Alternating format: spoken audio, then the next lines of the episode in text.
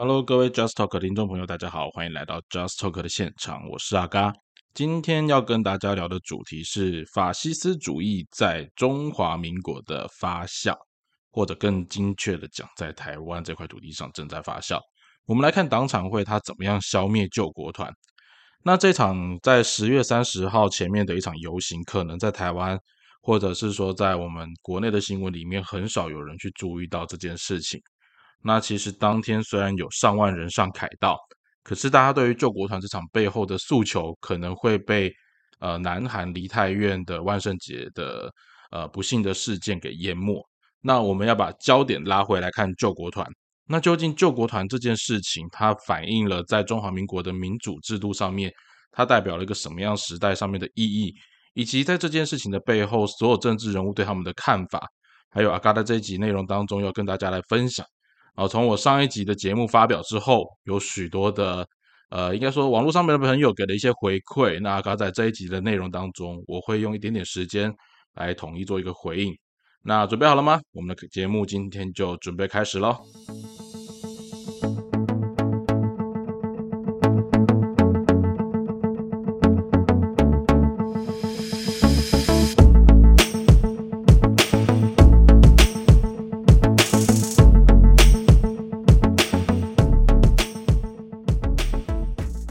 好的，欢迎各位来到 Just Talk 的现场了哈。那阿嘎用这个开场呢，也先感谢一下哈。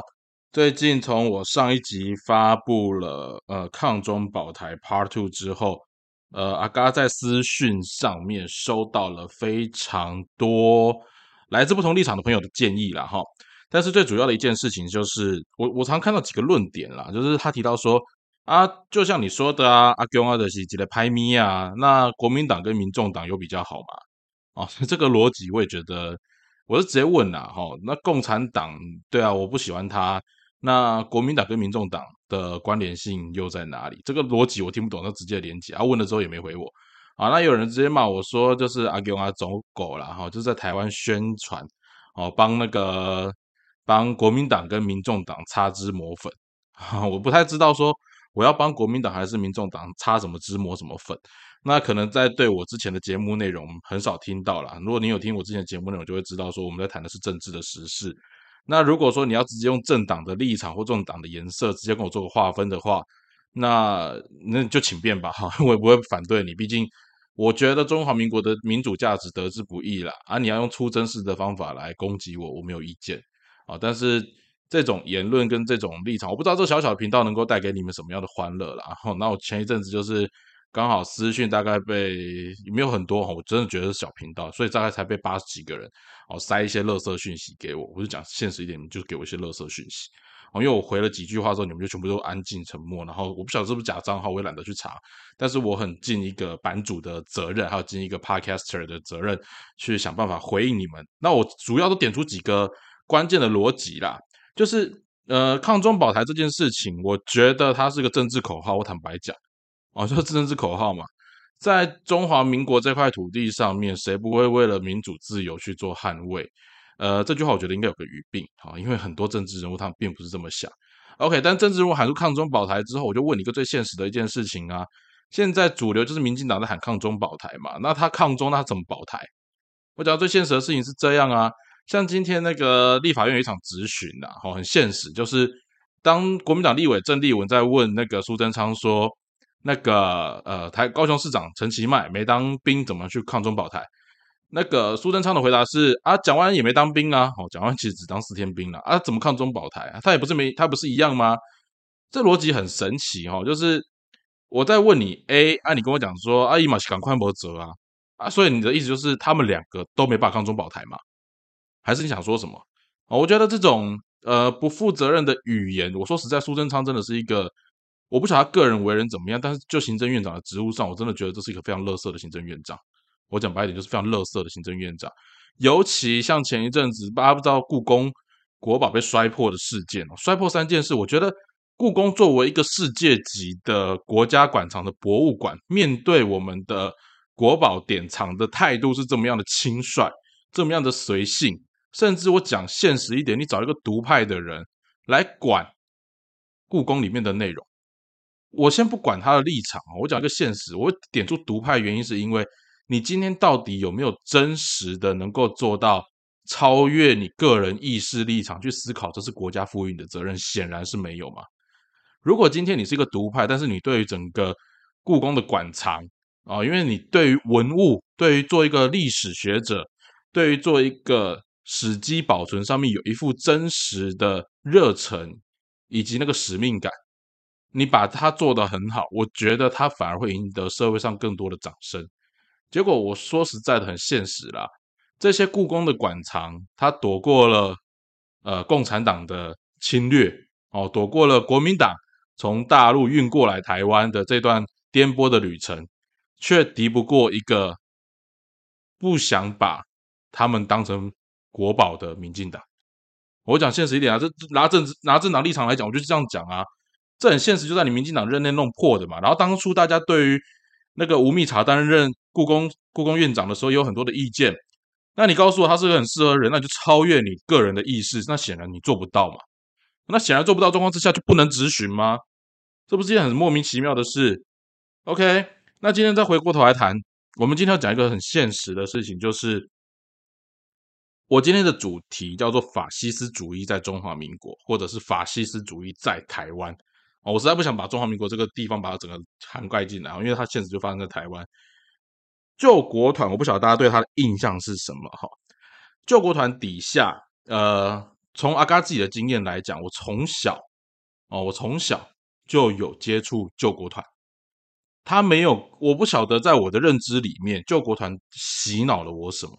好，我只知道说以前有很多才艺课程，去救国团那边可以去学，比如说像呃滑直排轮，然后后来到呃国中之后，我们参加了救国团的所办的一些营队哦。那后来有参加，比如说像童军。甚至是野外求生训练，还有中横那时候有一些体验活动哦。其实整个过程当中，救国团带给我是来自于呃，我觉得对于年轻人来讲是一个很有趣的一个体验。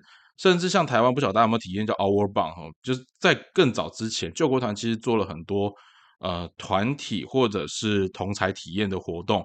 这个过程当中，他带我们跳脱了过去传统只是在教室里面学习。那甚至是他有更多的一个呃体验，人际关系的互动和体验。那长大了之后，像阿嘎本身读的是辅导智商，那其实读辅导智商的人就会知道，台湾有一个非常重要的辅导机构叫做张老师啊。那对于阿嘎来讲，我自己觉得我生命当中很大的一些关键转泪点，也是来自于张老师的协助。在这边跟阿嘎啊跟大家分享一个小故事，就是。呃，其实阿嘎在高中以前，大家都会觉得我是一个理工男，因为就是在处理程式啊，或者是呃在 coding 各方面都会比较呃有表现，所以大家会觉得我大学或者是未来应该读理工相关的内容。可是我后来读的是辅导智商，偏向人文的部分。那其中最关键的一件因素是来自于我人生当中其实经历过，因为家庭关系因素啦，所以经历过很多的低潮期。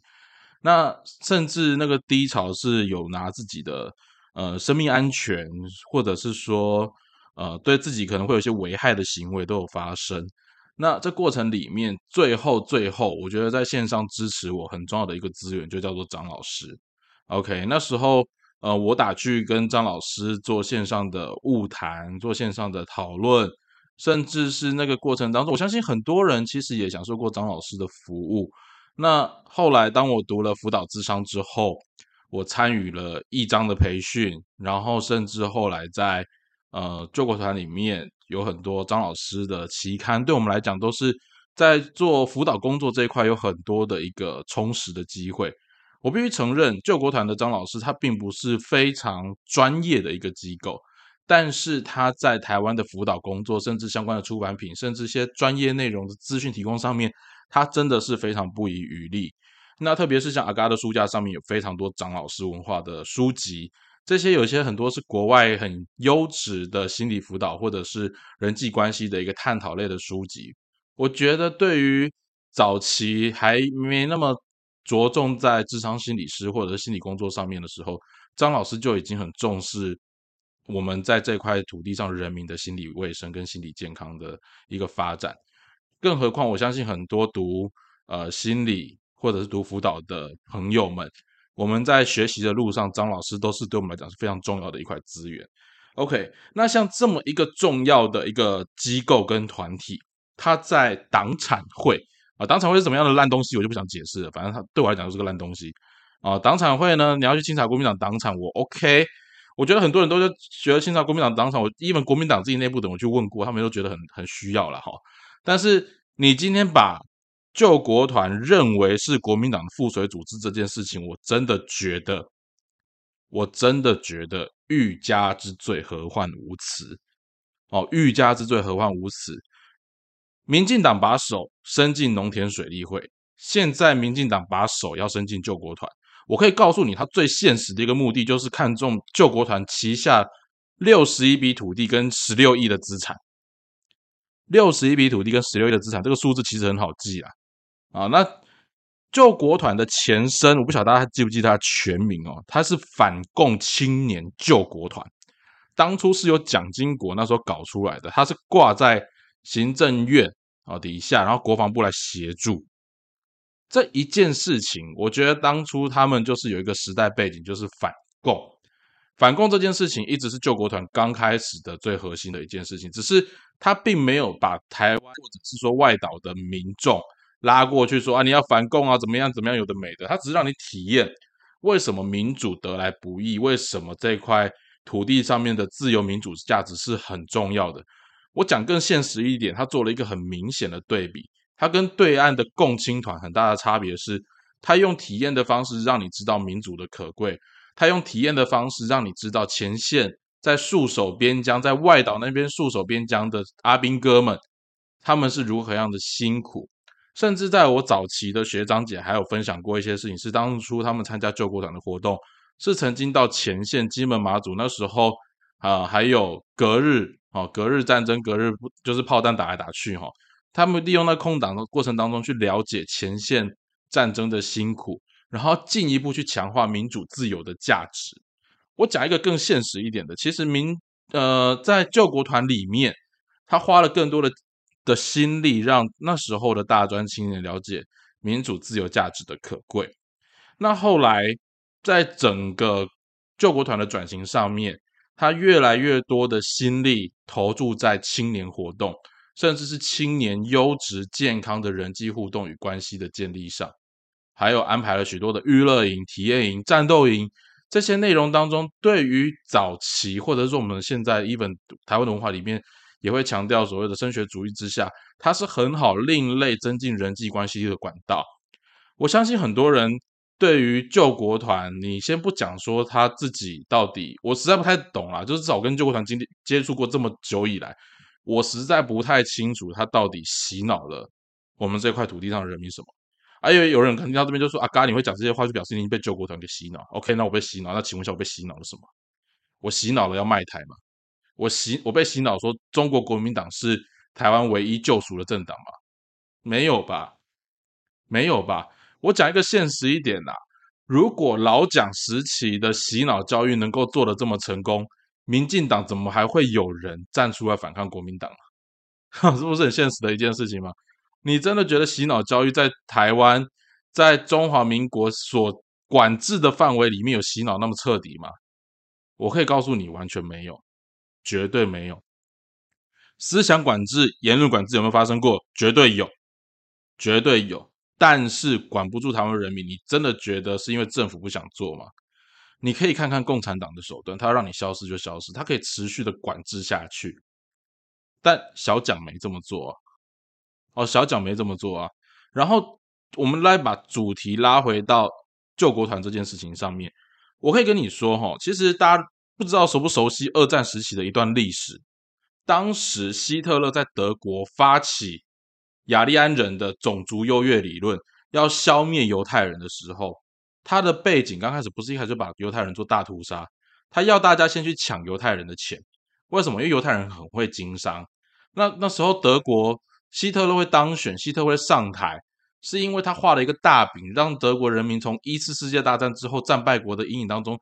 快速的改善他们的经济，可是实际上德国经济真的有好转吗？没有，是政府花大钱想办法让民众塑造那个假象，就像我们台湾的 GDP 超越日本、韩国是一样的。OK，我们政府现在告诉你，我们台湾的 GDP 超强大。啊。OK，各位，实际上数字你花一点时间去了解，不是我在算政府这些谎言。我说实在的，政府的技巧、那个能力真的很弱。我都不晓得是不是把人民当脑残，反正会有一群脑残粉会去支持政府了。我会不晓得为什么要这么做哈。但是我们再更往下实际去看一下。当时的希特勒因为发现，OK，我画大饼，然后让民众满意，然后大家觉得政府好棒棒。其实画的背后都是实际上面的泡影。那这些泡影当中，政府快没钱啦，找谁下手？那时候有钱的就是犹太人。哦，犹太人其实在历史上面不只是德国啦，法国也搞过这种事情啊。哦，法国国王因为没钱，所以把犹太人的钱全部抢了之后，叫他们滚出去。然后到时候法国再把钱又快花光的时候，再叫犹太人回来，然后赚钱。赚完钱之后，再把犹太人钱拿走，再把价轰出去，这种事情所在多有。所以为什么犹太人后来会想独立建国？因为他们流浪时间太久了，但他们真的会经商。那我们先讲到希特勒那个时候，希特勒那个时候，他除了要搞掉犹太人，主要是拿到他们手上的钱之外，拿完钱之后，因为发现，哇塞，犹太人他们就算没有钱，他们还是想办法挣钱，而且挣钱能力比德国人太强大了。所以后来就怎么样，决定搞个种族清洗嘛。啊，隔天决定搞个种族清洗嘛，所以才会有那句话很经典啊。呃，昨天我的左邻右舍被抓了，我没有讲话。到今天晚上我被抓了之后，左邻右舍也没有人会为我讲话。各位，国家快没钱了，我们的政府快被民进党搞到快没钱了，我们的政治已经成为一个分赃政治了。我不晓得大家有没有一个感受哦，你仔细去看民进党的那几个地方的县市首长。他们在地方上面能够掌握名望、掌握威望，最重要的一件事情是他们会分钱，他们会懂得政治分摊。我们不要讲说图利啦，很懂得政治分摊。那我讲一个现实的一件事情是，这个地方就不分政党，真的都是垃圾。政治人物有很多人当官的目的就只为了去分赃，不分蓝绿。哦，最明显的就是郑文灿嘛，郑文灿他在桃园能够摆平掉蓝绿，就是因为他资源很会分配嘛。那只有很会分配蓝营，有没有人拿的钱拿的很开心？我跟你讲一堆啦，啊，拿的钱正不正当？正当啦。可是那个就本质是什么？本质就是分赃嘛。分赃什么？分赃你我的纳税钱。那现在很现实的一件事情啊，你真的觉得这几年台湾的经济有比较好吗？在外岛的朋友，你有感受到你在外岛的生活比之前过得更好吗？这句话大家都在问，大家都在问。可是为什么抗中保台的旗子一喊起来的时候，哇靠！大家立刻凝聚起来，民族主义比你的肚子更重要嘛？我不是说你为了顾肚子，你就会出卖你的民主，不会有人干这种事情啦。但是哈，把民主当做口号喊的人，是根本不珍视民主的价值，这是事实。OK，那今天党产会要来抄救国团的财产，最重要的事情是什么？最重要的事情是。国家需要钱，国家需要救国团的那一些活动中心，国家需要救国团还可以拿出来的资产。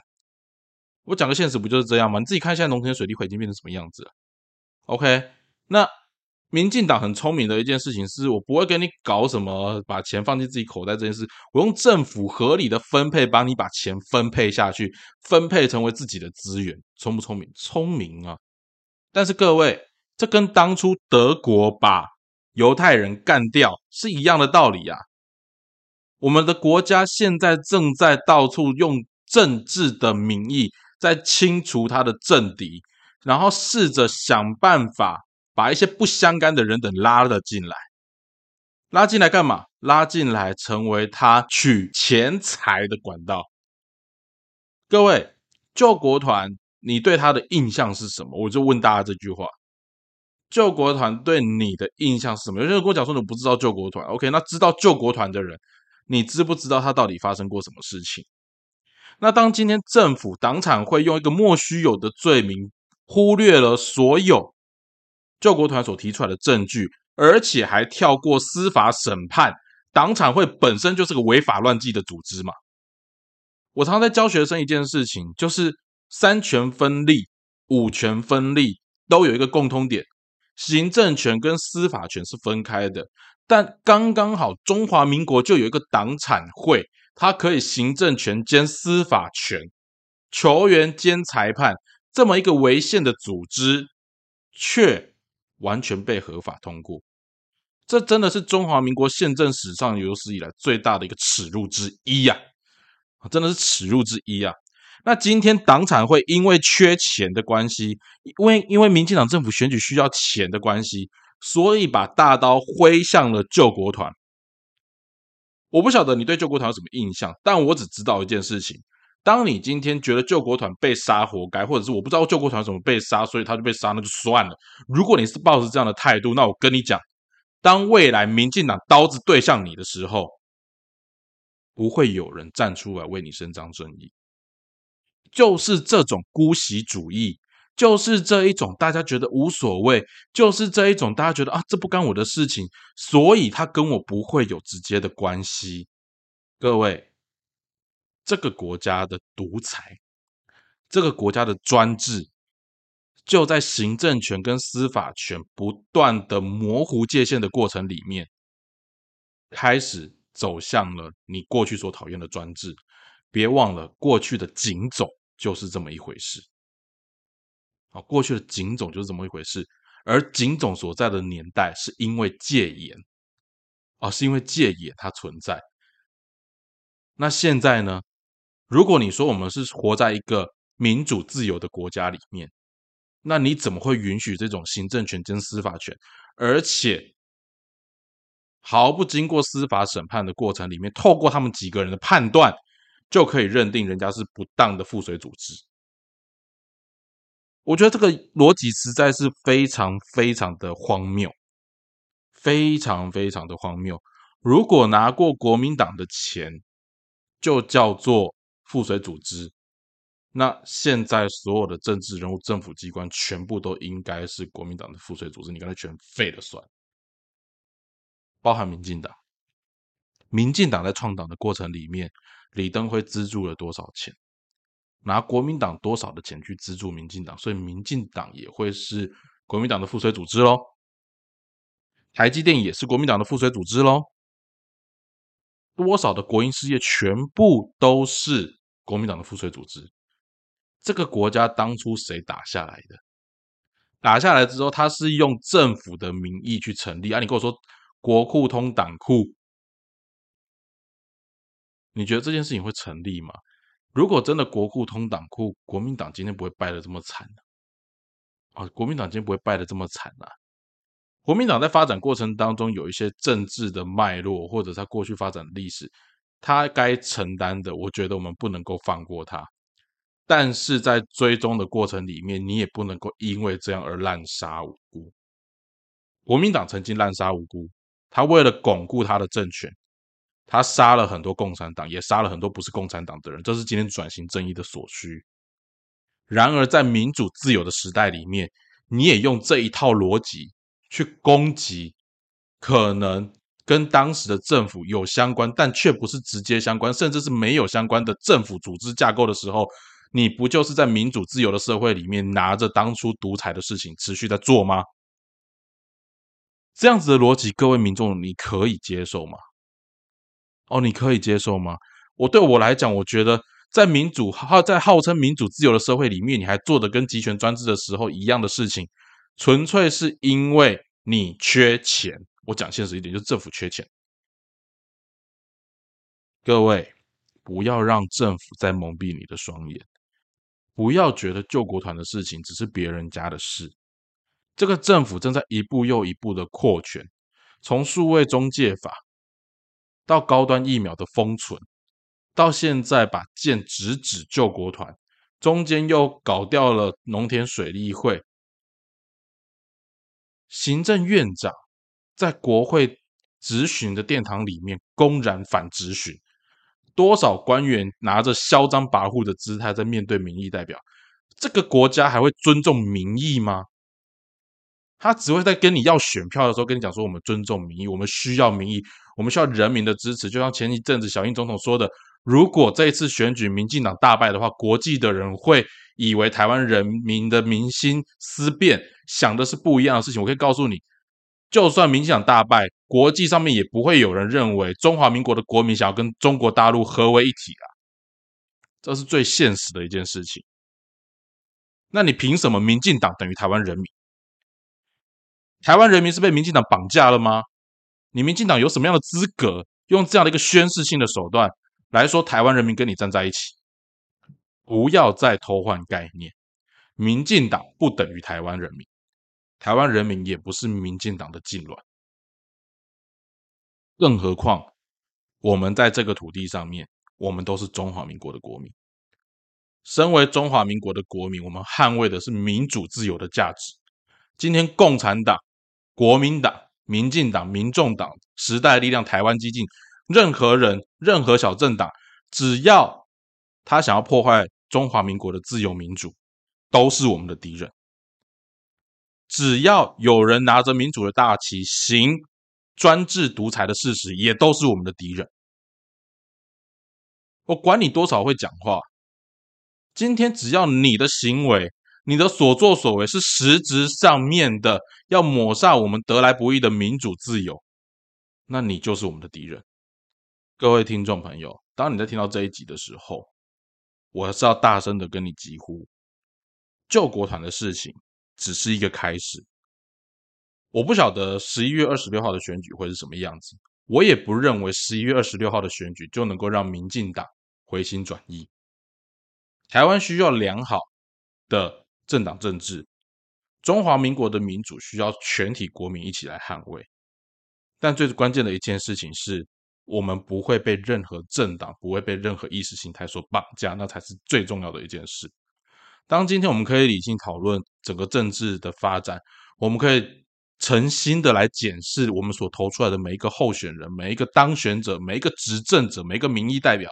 他们的实际所作所为，我们用最具体的行为来检视他们，而不是单纯只用批斗跟那一种意识形态的统独之争的时候，你才有办法成为这块土地上面真正的主宰。